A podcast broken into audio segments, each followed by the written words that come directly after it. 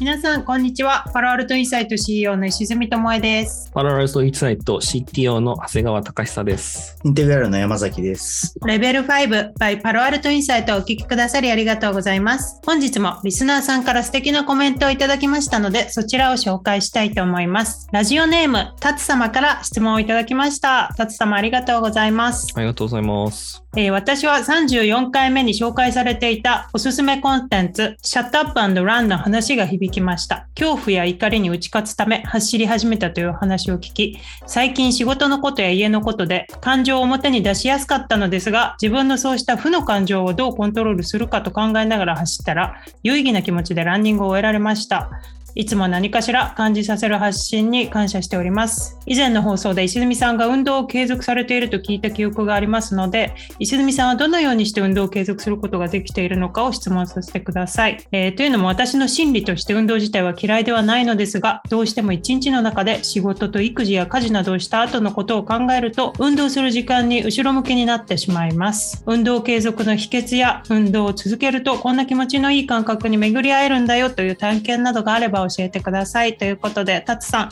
お仕事や家事、育児で忙しいところ、コメントありがとうございます。運動を継続する習慣化の方法に関しての質問ですけれども、剛さんは何か運動とかされてますか？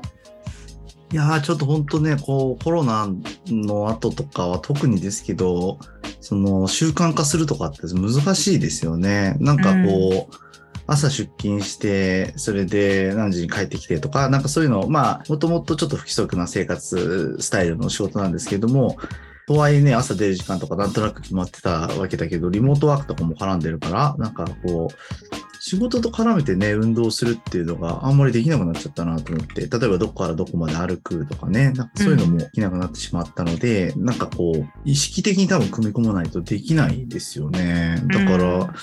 普通にリモートワークで家で働く日とかは全然運動できてないので、こういう意味だと、ツアー教えてほしいですみたいな話になっちゃいますけど、でも難しいですよね、本当ね。難しいですね。長谷川さんはどうですか？私は Apple Watch を使っています。おーわはいかるな。アップルの Watch アップルの宣伝みたいな感じですよ。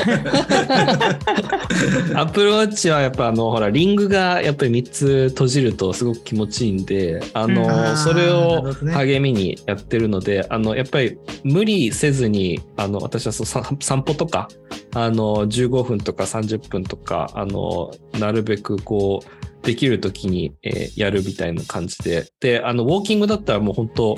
どこでもできるんで会社にいた頃とかはアップルのキャンパス内会社のそのオフィス内をこうぐるぐるぐるぐる15分だけ歩く歩くとか、うん。あのそういったことをして散歩で、はい、運動っていうふうにしていました。うんうんはい。いいですそれで、ね。はい、リングを閉じるっていうことを意識して、はい、ゲゲーム感覚でやややると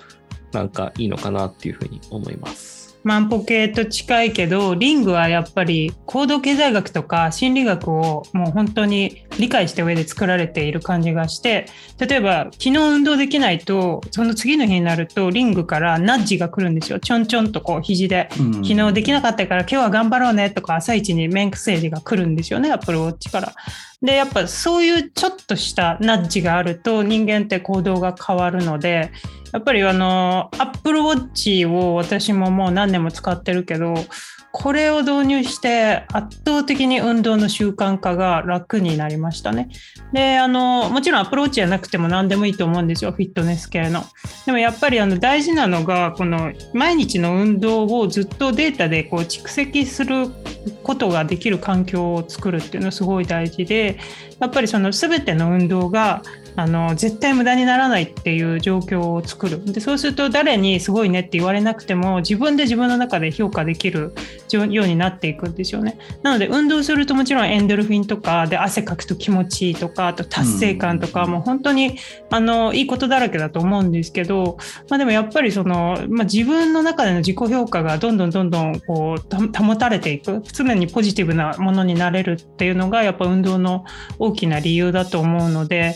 習慣化するときにこうなんか目的もなしに例えばなんだろうな、1日20回腕立て伏せするとか、そういう目標を作ると、やっぱり続かないんですよね。それを目的にするんじゃなくて、なんかこういう自分になりたいみたいな、もうちょっとこのパーパス、根源的なところから取り組むと習慣化になるっていうので、私、あの、本をね、今日はおすすめをちょっと、あの、前半で持ってきたんですけど、ジェームズ・クリア式、福利で伸びる一つの習慣っていう本があって、これ英語でアトミック・ハビッツって言うんですけど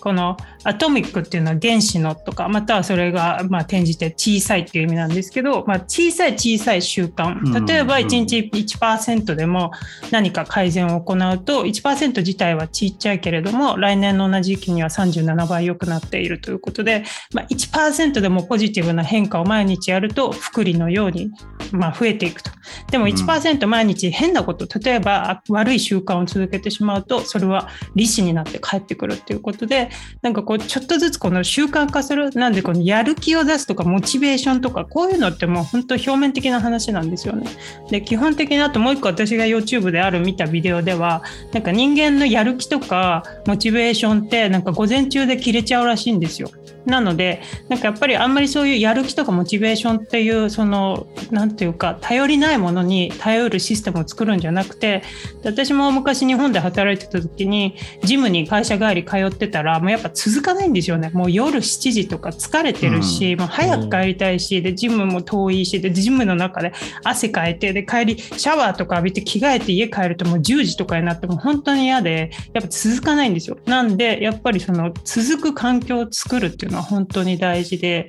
でもやっぱり自分にとって続く環境は何なんだっていうのも試行錯誤ですよね。なんでランニングとかも例えば私の場合外が寒いとあの外にランニング行くの嫌になっちゃうんですよね。なので私はもう家の中でランニングできる環境を作ったことでもう習慣化できたんですよね。やっぱもうそれはもう自分の何て言うか癖とかやっぱどういう時に自分はやりたくないって思うのかっていうのを客観視してその環境を変える。でやっぱりこう常にこう習慣化するということをゴールにしてでやっぱ習慣化したことってものすごく強いんですよね。なのでその自分のこう感情に振り回されないで済むのでやっぱ習慣化をするっていうのをぜひね徹底してぜひこの「アトミック・ハビッツ」という本本当これ面白いのでこの根性に頼らずいい習慣を身につける方法をぜひこのジェームズ・クリア式福利で伸びる一つの習慣という本を読んでみて頑張ってください。タツさんまたあの運動が習慣化できたらコメントでどんな感じか教えてください。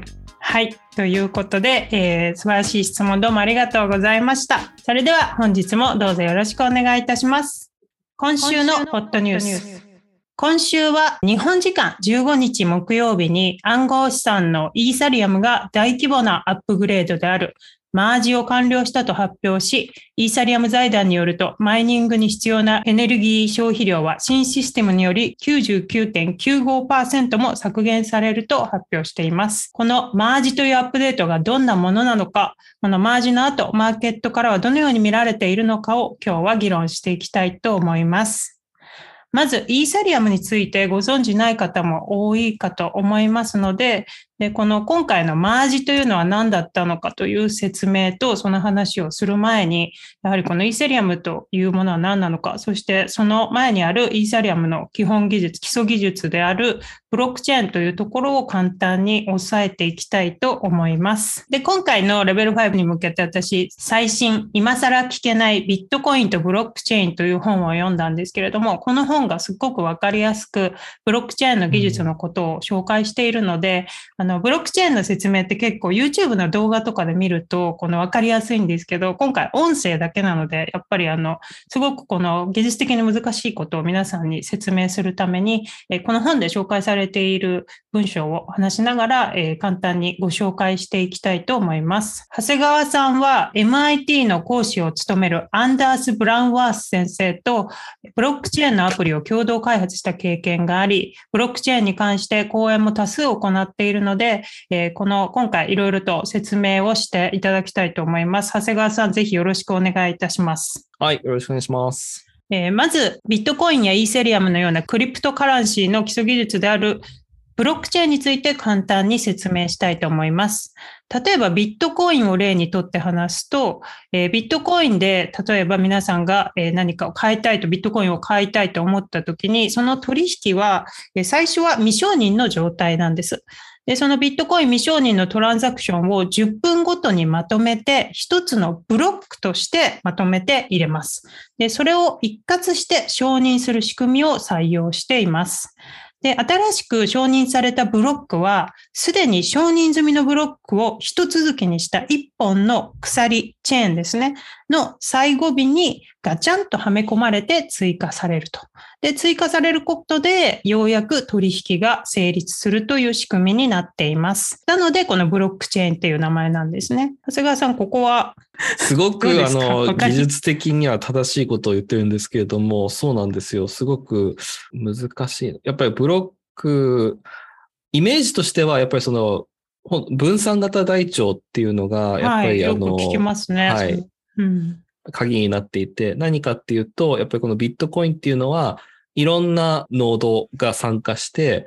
例えば。ノードっていうのは何ですか？ノードっていうのは、まあ、まあ、サーバーみたいなものですね。サーバーみたいな、その、ワークステーションみたいなものがあって、で、もうそれこそアメリカに、あの、何千台とか、まあ、あの、ヨーロッパに、とか、あの、アジアとか、いろんな世界、世界中に分散されたビットコインのノードがありますと。で、そのノードがそれぞれ台帳を持ってるんですね。なその台帳っていうのが、まあ、これ、これまでビットコインで行われたトランザクションがすべて保管されている台帳ですと。なので、もう本当に企業で言ったところの、えー、それこそ台帳ですよね。ブックキーピングの。帳簿ですね。帳簿をそれぞれの参加者が持っていると。うん、で、その帳簿は同じ帳簿なんですか？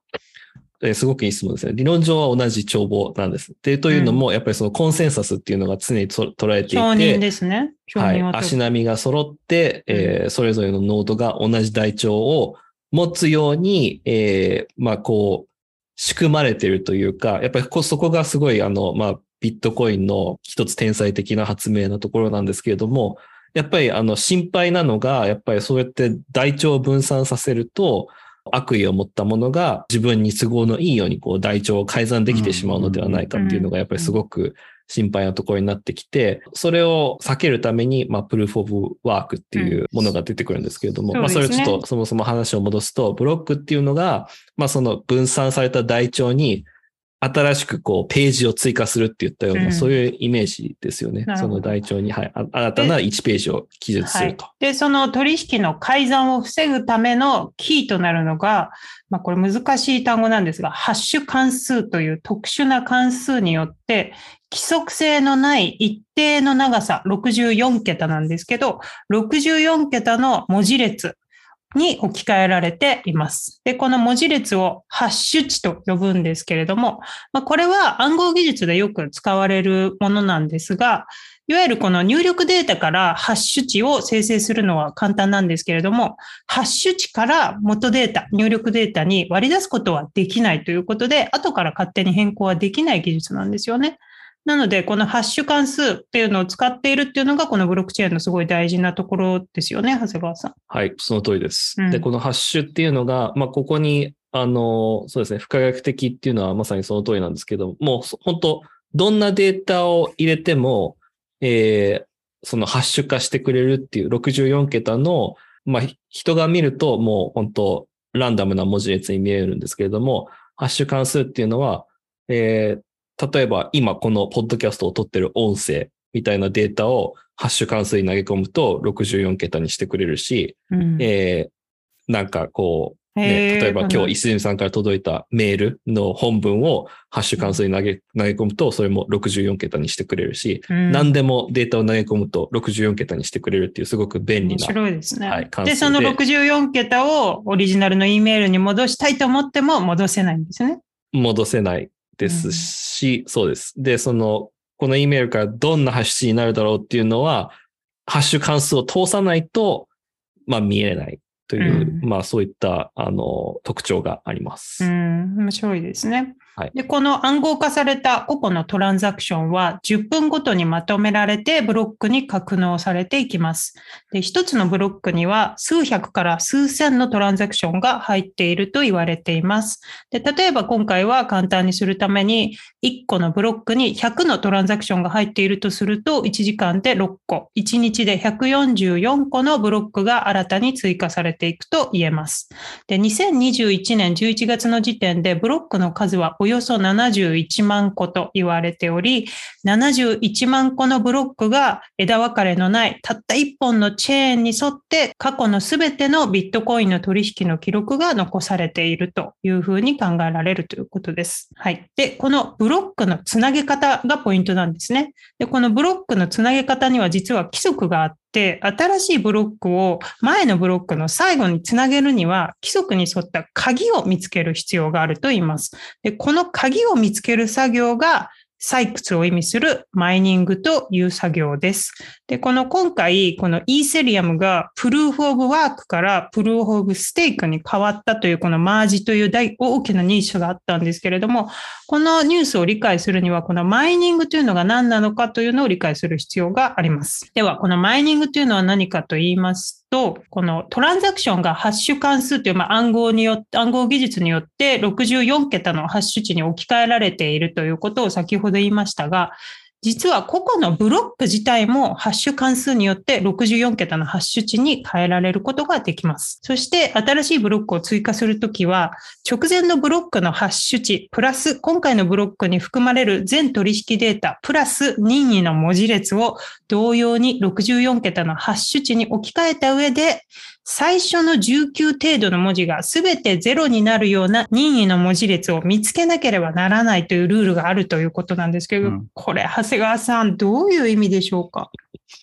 これは、なので、まあ、先ほどもあったように、そのハッシュ値っていう出てくる文字列っていうのは、うん。あの、まあ、人間が見ても、もう全然、あの、めちゃめちゃな、なんか B67、A、C、はい X なんちゃらみたいな感じ64の桁続いてるんですよね。64桁続いている、はい、ものにしか見えないんですけれども、もう本当にその予測がつかないし、ランダムなものなので、その64桁のものの、えー頭19文字が、えすべてゼロになるっていうのは相当な偶然なんですね。で、私もこう、プログラミングする中で、こう、ハッシュ値とかっていう、たまに、あの、扱うことがあるんですけれども、そのハッシュ値が、あの、たまたま見たのが、仮に4桁とかで始まってても、あれ珍しいなって思うようなものなのに、うん。0、19個で始まるっていうのは、えー相当稀なケースで、うん。あの、特に、あの、意味はないんですね。なんかその技術、アルゴリズム的に0、19個で始まんなきゃいけない理由なんてないんですけれども、うん。ただただそのそじ0、19個で始めさせるのが難しい、稀な、あの、事象であるっていうだけで、うん。えーまあ、それをやらせてると。まあ、そのワーク、うん。コンピューターに仕事をさせるために、えー頭19個、あ19文字がゼロになるような、えーノンスを見つけるという、うん。このえー任意の文字列が nonce、number used once という意味で、文字通り1回だけしか使えないという意味の、えー文字列のことですね、nonce が。はい。で、うんそのナンスを見つけるっていうのが、えーまあ、しらみつぶしに、えーいろんな数字をつ試していかなければいけない作業なので、うん。えーそれが、えープル、プルーフオブワーク、ワークをしたという、えーうん。証明っていうそうことに。なで。これでやっぱ大事なのが、このマイナーという人たちというか業者、この産業を理解するっていうのがやっぱすごい大事だと思うんですけど、この、なんていうか、このナンスを探す作業が、えーマイニングなわけですよね。で、やっぱこの10分に1回、えーもう用意どんでみんながマイニングしてる人が戦うわけですよね。10分おきに世界中のマイニング業者が用意どんで参加してレース形式でプルーフオブワークを行っていて、で、条件を満たす難数を見つけた一番最初の勝者が、まあ、報酬として新たに発行されたビットコインを手に入れられるということで、これってどれぐらい大変なことなんですか？勝者になるっていうのは。いや、ものすごい大 変なことですね。やっぱりその、いろんな人がいいろんな最新のハードウェアを使って用意どんで、えー始めて、で、まあ、いろんな、あの、リソースをプーリングしたりとか、あの、いろんなことをして、で、まあ、それが10分ごとに起きている勝負なので、うん。で、仮に5分で見つけられたとしても、4分59秒で見つけてたやつがいたとしたら、もうその5分間の自分のその電気代とか、あの、ハードウェアを使った、まあ、原価償却費とかっていうのが無駄になっているわけなので、相当な、なんていうんですか、こう、ウィナー、ウィナーテイクオールっていうか、まあ、その10分間はもう本当ウィナーテイクオールな、あの、状況が毎回毎回繰り返されて、で、その勝者だけが、えー報酬である、えービットコインを、えー得られて、で、他の競争に参加してた人たちは、まあ、何も得られないと。うんこれって一回勝ったら次も勝ちやすくなるみたいな、こう、なんていうか学習できるものなんですか？マイニングの成功っていうのは。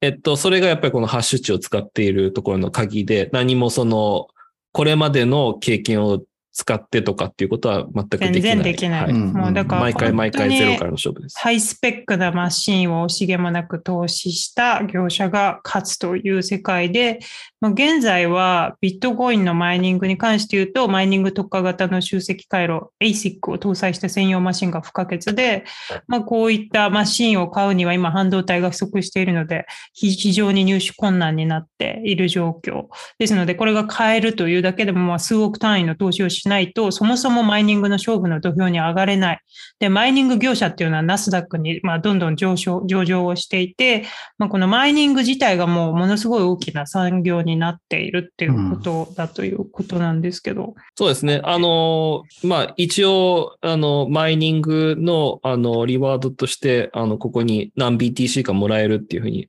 あるんですけれども、このもらえる BTC の数も変動していくんですけれども、うん。あの、まあ、一つ、まあ、最近、その、マイニングプールっていうのが出てきて、やっぱりその一人の人が勝者っていうふうになるわけじゃなくて、やっぱりこう、なんていうんですか、こう、リスク分散の意味でも、やっぱり自分一人で参戦するのはリスクが高いから、うん。こう、100人くらいが徒党を組んで、えーこの100人のうち誰かが勝ったら、みんなでこう、旨味を分け合おうね、みたいな、こう、契約みたいなものをして、ああ、で、そのえー100人でマ100シンみんな人でで割り勘で買う。割り勘で、割り勘で買うとか、は100人が自分たちで、じゃあ君はここからここを試してみてとか、君はここからここ、君はここからここっていうふうにこう 分散させて、で、走らせて誰かが当てたら、みんなでこう分けるみたいなこともできるので、うんそういうマイニングプールっていうのも、あの、どんどん出てきていますね。はい。ということもされてなるほどね。なんか、剛さんどうですか？この私、このマイニングのね、産業がすごい面白いなって、こう、マイナーたちを動かしてるものが、ビットコインの価格が上昇し続けていることという大前提で成り立っているなっていう気がうんするんですよね。だから、そうですね。だから面白いなと思ったのが、まあその、そもそものブロックチェーンとかビットコインって何、まあその分散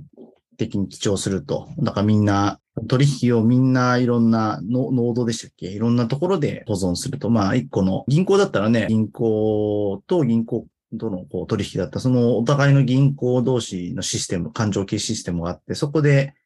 まあ、登録しておくっていうだけなんだけど、そういうやつをこう、あらゆる人たちっていうのが、まあ、あの分散して保管していくってことですよね。だからそれすごいなと思ったし、あとはその、マイニングっていうの、なんか最初聞いた時によく意味がわからないなと思ったんですけれども、うん。結局その、なんだ、取引の履歴っていうのがこう、ブロックっていう塊になって、で、それをつなげていくときの、まあ、鍵みたいなのが必要で、その鍵っていうのを、ある種のランダムな数字っていうランダムな数字を。るわけですよね。なんかある取引のデータがあって、そこにこの数字というか、この文字列を組み合わせると、出てくる数字が0000って19個つ続いた数字が出てくるっていう、その数字をただ単に見つける。誰が早く見つけられるかっていう、んでそれをなんかね、まあ、なぜか外部の人に なんか委託して計算させて、で、見つけた人に対して、まあ、ビットコインをね、あの、報酬として支払うと、まあ、手数料みたいなもんですよね。うんいうふうにしていて、なんかそそれがすごいなと思うし、あとは、ちょっとここは、長谷川さんにちょっと教えてもらいたいなと思ったんだけど、その、結局この、ノンスっていうのを毎回見つけて、それ取引が一連のものとして、チェーンとして繋がっていくっていうことから、何かこう、その取引内容っていうのを、なんだろう、こう、嘘の取引内容を作り出そうとか、なんかしようとしたら、なんだろうな、こう、繋がってるもんだから、一個見つければいいだけじゃなくって、あの、常にこう、その後の、もうこの、なんだろう、こう、つなげていかなきゃいけないわけですよね、チェーンを。だからそのための、こう、鍵を常にその、間違った、な、な、な偽造取引に関して言うと、偽造取引をやったってレコードが正しいって証明するためには、その後の取引含めてずっとそのマイニングして鍵を続けていかなきゃいけないわけですよね。だから、そう、そんなの一人じゃ絶対できないから、ここがなんかすごい仕組みだなと思いましたけどね。そうなんですよ。なので、この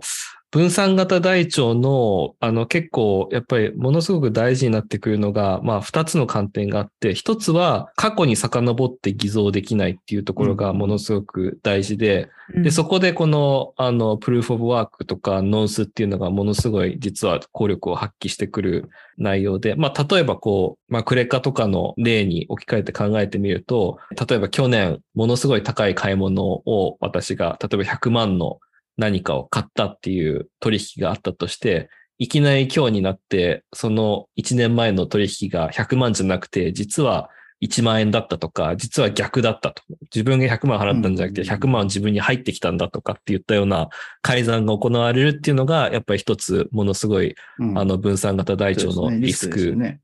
で、で、それを、まあ、無力化しているのが、このブロックチェーンと、このハッシュ値っていう考え方なんですけれども、その過去の取引を改ざんすると、そのもう、遡って、例えばそれ100個くらい遡ったブロックになってくると思うんですけども、100個遡ったブロックのノンスを変えなきゃいけなくなって、そうするうんうんうと、んそれから先のブロックのノンスも全部変えなきゃいけないね。つじつま合わなくなっちゃうもんね。全然が合わなくなっちゃうので、なので、えー過去に遡って改ざんするのが難しくなると。面白い。で、将来も、型に意味があるんだね。そうなんですよね。将来も、その変なトランザクションを入れるのが難しくするっていうのも、まあ、担保されている、えーところなので、やっぱそこら辺いろんなこう、コンピューターサイエンスと、あとまあゲーム理論と、こう、エコノミックスのいろんなこう、うん考え方が、えー組み込まれた。本当ですよね。はい、もこのすごいの仕組みが。すごいな。改ざんしたようなレコードを今後作り出していこうと思ったら、その改ざんしたレコードの後とかも全部自分がノンスを見つけなきゃいけなくなっちゃうってことですよね。他の人が、なんだろう、探してくれなくなっちゃうから。だから自分でマイニングひたすらしすぎて、勝てるならいいけど、絶対勝てないもんね。でもマイニングするのに何億もかかるからって言われてるから。うんでいろんな人がものすごいスピードでやってるやつに対して一人で対抗しなきゃいけないってのは無理だもんね。だからそこはなんか現実的に不可能にしてるっていうのがすごいなと思って。で、なんか逆にね、マイニング業界をなんか牛耳る人みたいなのが現れて、なんかこう、ノンソを見つけることが、なんか過半、うんなんだよ。なんだろうな、そのマイニングのノンスを見つける作業の51%以上で勝利できるようになったら、まあブロックチェーンって改ざんできちゃうみたいな話があって、で、それはでもできないっていうね、あの、現実的にやってるところでなんかこうバランスが取られてるんだなっていうのがすごいなと思いましたね。そうですね。51%アタックは、まあもうビットコインとかイーサリアムのレベルになってしまうと、もうそのスケールになったら、もう51%を獲得するのは、まあ事実上不可能っていうふうに言われているので、うんあの、よ、でもより小さい、あの、暗号化通貨、新しいのとかは、やっぱりどうやってその51%を避けるかとかっていうのは、やっぱり本当に、はい、課題になってくるので、考えなければいけないんですけれども、うん。なので、やっぱりビットコインとかイーサリアムはものすごい立場も強いし、大きくなったがゆえのそのセキュリティがあるっていうのも、はい。そうです。ねでもまあその大きくなったがゆえにこのマイニングというの、まあ、処理に時間がかかりすぎる。取引する人が増えたことで、まあ承認に時間がかかるという。で、ブロまあいろいろブロックサイズを増やしたり、取引データを圧縮したりとか、まあいろんなことやってるんですけど、そういう課題もあって、で、やっぱり一番大きな社会的な課題が、このマイニングにかかる消費電力が大きすぎるということですね。で、ビットコインネットワーク全体の電力消費量に関して言うと、年間100テラワットアワーを超えるというデータもあるということで、まあ、この数字の大きさは、例えば、まあ、結少し前の日本の年間電力消費が923テラワットということで、まあ、約9分の1という、うんまあ、非常に大きい。あとは世界全体の電力量の0.5%、新興国の年間消費量を上回るレベルということで、まあ、この、まあ、今 SDGs ですとか、こういった問題が言われる中で、まあ、このマイニングにかかるこの電力消費、まあ、サーバーを冷却させるためのあの電力も含めてですね、やっぱここはもう本当に大きな問題になっていたというのが、まあ、プルーフ・オブ・ワークっていう話だったんですけど、まあ、ここに来て、このイーセリアムがついに7年前からプルーフ・オブ・ワークはやめますというふうに言ってたんですね。で、この7年間かけて、ついにこの間15日木曜日にプルーフ・オブ・ワークからプルーフ・オブ・ステークという新しいものに変わったということなんですけど、この長谷川さん、この7年もかかったっていう、まあ、この技術的にこのマージっていうのがどれぐらい難しいものなのかっていうのをちょっと簡単に説明してもらっていいですか？はい。この転換は、やっぱりイーサリアム発明した当初から、まあ、ビタリック・ブテリンはじめ、その創業者たち、発明者たちが、最初からプルーフ・オブ・ワークからプルーフ・オブ・ステークに変、えー変える、まあ、意思を表明していたえー、創業当初からですか？そうなんですよ。よ。で、それも、あの、イーサリアムの実は、あの、コードの中に入っていて、英語で確かディフィカルティボムっていう名前が ああるんですけれども、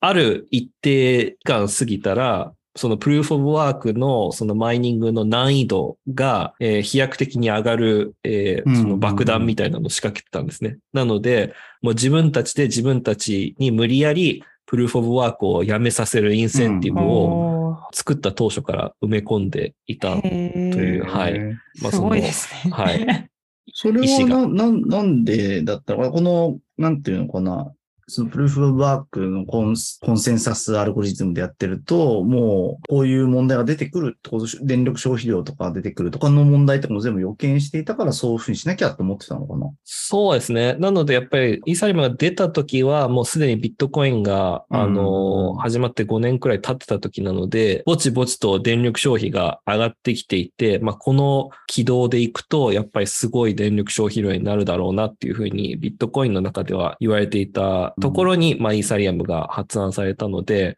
うんはい。やっぱり、ある程度は見えていたっていうのもあると思います。ね。はいはいでこのプルーフ・オブ・ステークっていうのは、プルーフ・オブ・ワークとどう違うんですか？プルーフ・オブ・ステークは、なので、まあ、プルーフ・オブ・ワークっていうのが、まあ、先ほど石積さんが説明したように、もの、ものすごいその一世の背で、ものすごいこう、群雄割拠的、競争的な、まあ、証明の仕方に対、なのに対して、プルーフ・オブ・ステークは、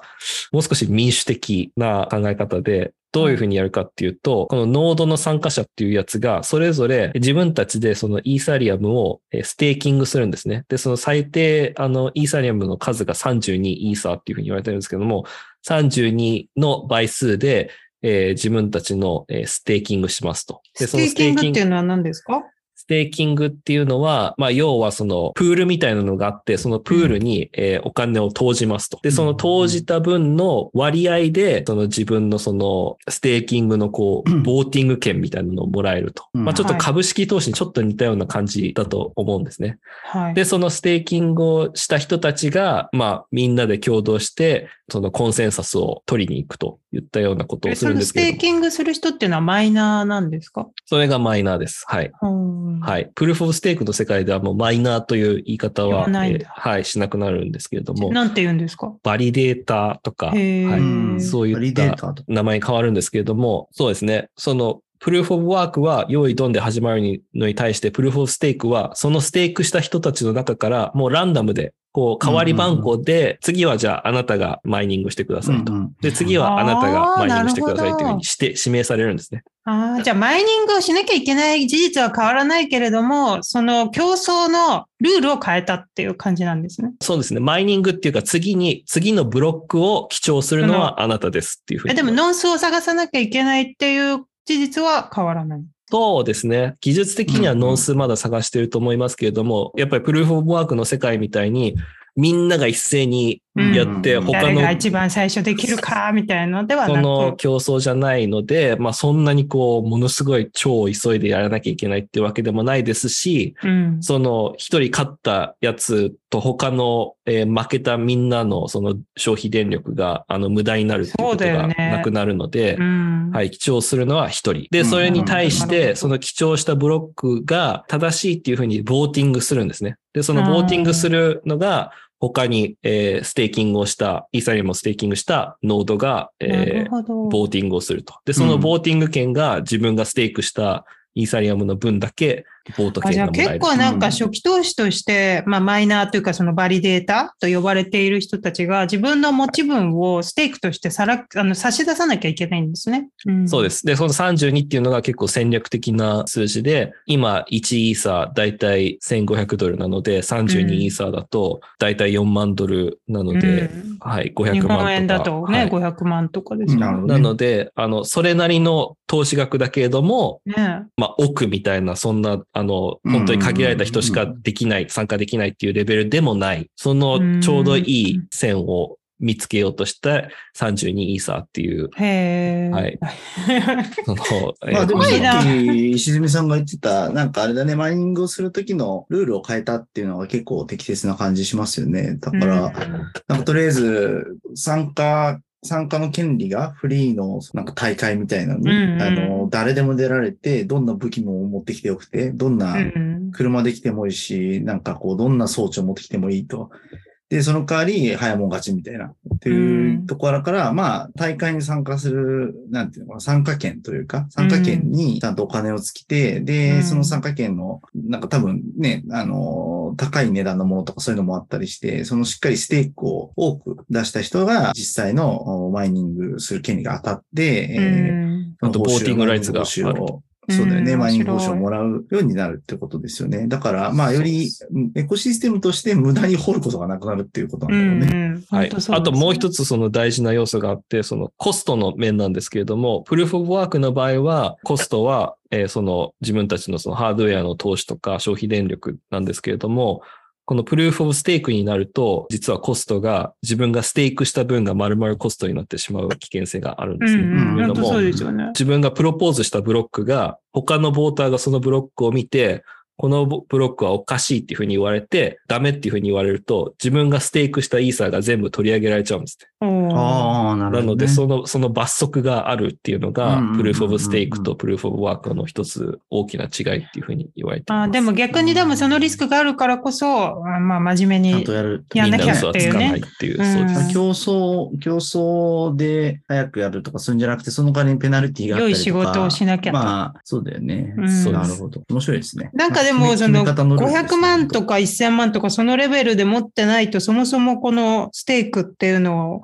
入れられないっていう意味で、その、じゃあ今から私が、まあこのバリデーターになりたいみたいな思ったりする場合って結構ハードル高いんですかね？そうですね。あのーまずはイーセリアム持ってなきゃダメですよね、そもそもね。32イーサー持って、あとはそのバリデーターを、えー自分で走らせるっていうところなんですけれども、ある程度の技術力があれば AWS とかでバリデーターを走らせることができるので、うんうん。はい、そこら辺のエンジニアを雇えば、うんまあでもそのやっぱ、その本当にね、お金がない人はできないもんね、ステーキングね。だからそのまあ民主的だとはいえども、どうなんですかね、そこら辺は。そうですね。でもあの世にある、そ例えばコインベースとか暗号化通貨を取引している取引所が、まあ代替でステーキングしてあげるよっていうサービスを提供していることがあるので、へーコインベースなんかは自分が持ってるイーサーをあのステーキングしますかっていうふうにオプションがあって、ステーキングすると、あの、売れなくなっちゃうんですね。だけれども、うんその代わりに、そのステーキングした分のリワードは入ってくるので、もう本当配当とか利子みたいなイメージで3.5%なんですけれども、今3.5%のリターン率くらいで、うんステーキングすると返ってくると。なるほどね。面白いでも、そでもこは、マイニング作業自体も外注できてるってことだよね、うんそれは。ただ、ステーキングは金銭というか、ビットコインとして提供して、で、報酬も得られるけど、実際の作業は外に出してるみたいなことでそうですね。なんかでもこのマージを考えると、やっぱ10分ごとにやってた時代から、いや、より民主的にっていうので、どれだけ大変だったんだろうって、しかもライブでものすごい数の人がすごいお金を、イーセリアムをトランザクションしてる世界で、ゲームのルールを変えるってすごいことですよね。考えてみると。はい。あの、石積さんのそのマージのさっき大変さっていうところで言うと、うんやっぱこれすごい、あの、実は大変で、まあそれこそ、はい、な、何年かにわたって、えー終わらした作業だったんですけれども、このマージっていう言葉も、えー結構プログラミングから捉えている言葉で、あの、まずは、そのイーサリアムのこう、メインのこう、ブランチから、え枝分かれしたこのビーコンチェーンっていうのができて、そのビーコンチェーンはプルーフオブステークで回すっていうのが、2021年の12月にできたんですね。そのビーコンチェーンはプルーフオブステークですと。で、うんメインのイーサリアムのところから、このビーコンチェーンに移したい人はイーサリアム移してもいいですよって言って移したら、あじゃあ2つのチェーンがあったんですね。ステーキングできますそうですうん。二、つのチェーンが同時並行で走っていて、うん、で、9月15日にそのプルーフオブステークの方に、えーマージさせたと。うんあだようなイメージなので、はい。まあ、イーサリアムの人たちは的にやっ、たんだね。そう、走っている飛行機のエンジンを、えー移し替えたっていう風な言い方をしてるんですけれども、うん。はいすごい、すごすぎる。まあなんか飛行機が2つ飛んでて乗客を移したみたいな感じだろそうですね。まあ、もう本当まさにその感じですね。で、乗客は全然何もしなくてもいい。何にも気づかないはい、何も気づかないっていう。うんすごいな。これってビットコインとかも今後プルーフオブステークに移行する可能性とかあるんですか？はないですね。ビタリックがそもそもイーサリアムを作った理由の一つでもあると思うんですね。やっぱりその彼も、ね、当時19歳っていうものすごい若い年齢で。本当ビタリックってすごい天才ですよね。天才ですね正真正銘のはその時にイーサリアムのホワイトペーパーを書いてるんですけれども、やっぱり19歳で書いたんでですか？まずは、そう、19歳で書いてて、まずは、やっぱり、あの、すごいビットコインの信者だったんですね。ビットコインってすごい面白くて、いろんなこう、ビットコインに対して、やっぱりこういった改善ができるとか、こういったアップグレードができるんじゃないかっていうのを、まあ、うんあの、提案してたんだけれども、まあ、ことごとく、こう、あの、コミュニティから断られてたんですね。やっぱりビットコインっていうのは、サトシ・ナカモトが神で、で、彼がが書いた、その元々のビットコインのホワイトペーパーに反するものは、もうそのね、バイブルに反する 冒涜だみたいな風に言われて、じゃあ、あの、僕は自分でこのイーサリアムっていうのを作ってやってみますっていうような考え方でやってるところがあるので、多分ビットコインは変わらないだろうというふうに思いますうね。うん面白いですね。ということで、まあ、このイーサリアム、まあ、仮想通貨市場における立ち位置で言うと、えー時価総額2022年7月時点で約17兆円ということで、仮想通貨時価総額ランキング不動の第一次であるビットコインに次ぐ第2位の仮想通貨というふうに位置づけられているので、今回のこのイーサリアムのマージの成功は、このクリプトコミュニティにおいては非常に大きなニュースで取り上げられていたので、今回はこの難しい話をしてみました。すごい面白いですね。なんか今回、私もそんなに詳しくない世界なんで、長谷川さんにこういう話を聞けて、あの、勉強になりましたし、ちょっと追っていきたいなと思いますね。やっぱこれは、ね。いや、プルーフオブステークでも本当なんかこの CO2 っていう観点からも本当いいなって思ったから今もなんかね、イーサリアム以外もプルーフオブステーク導入できるようになるといいですね。ということで、ぜひ今後も期待したいと思います。今週のおすすめコンテンツ。今週のおすすめコンテンツは長谷川さんにお願いいたします。はい、えー今週のおすすめコンテンツ、私の大好きな、えー暗号化通貨、ブロックチェーンの話題をせっかく取り上げたので、もうこれしかない一押しのおすすめコンテンツは、ビットコイン A Peer-to-Peer Electronic Cash System っていう論文、サトシ・ナカモトが書いた、うんこれオリジナルですね。そうですね。もうすべての始まりというか原点というか、2008年に書かれた論文なんですけれども、うんあの、つよしさん2008年といえば何の年ですか？あの、皆さんが HBS に入学したとしかわかんないけど。そうですね。そう、あの、私といすみさんが留学した年でもあるんですけれども、フィナンシャルクライシスそうですね。が起きたリーマンショックのそうですね。年。うん。で、それが起きて、これ出したっていうのも、まあ、サトシ仲本のファンは、これは実は、まあ、彼がやっぱりそのリーマンショックとか、あの、アメリカのそのバンキングがコラプトしているから、それに対抗するための、えー新たな考え方を提示した、そのタイミング的にも素晴らしい論文であるっていうふうに言われていて、まあこれ今読んでもやっぱりすごくそのビットコインのことが分かりやすく書かれているところもあるので、すごくいい論文だなと思いますので、はい、うんぜひ。でも、このね、サトシ長本さんっていうのが誰だか、ほんまだ、まだというか、わわかかららないないっていうのがすごい。誰なのか、団。体なのか、組織なのか、うん。未だにわからないですね。すごいね。謎いつかわかるのかね、これは。はい。ということで、長谷川さんのおすすめが、ビットコイン、えーサトシ仲本のオリジナル論文、A Peer-to-Peer Electronic Cash System でした。さて早いものでお時間がやってきてしまいました。この番組レベル5 by パロアルトインサイトは毎週木曜の朝に公開します。音声を聞いてくださった方はラジオネームでのご連絡を受け付けておりますのでお気軽にご連絡ください。キャリア就職転職留学相談などのプライベートな内容からこのニュースをどのように見ている世界で見られているこれについてよくわからないので解説してほしいといったような具体的な相談まで何でも結構ですので概要欄にあるご意見箱や Twitter の DM までお気軽にご連絡ください。またこの番組がいいと思ったら5つ星レーティングやグッドレビューなどいただけますと大変励みになります。それではまた来週お会いしましょう。ありがとうございました。ありがとうございました。ありがとうございます最終形態 transform got to do the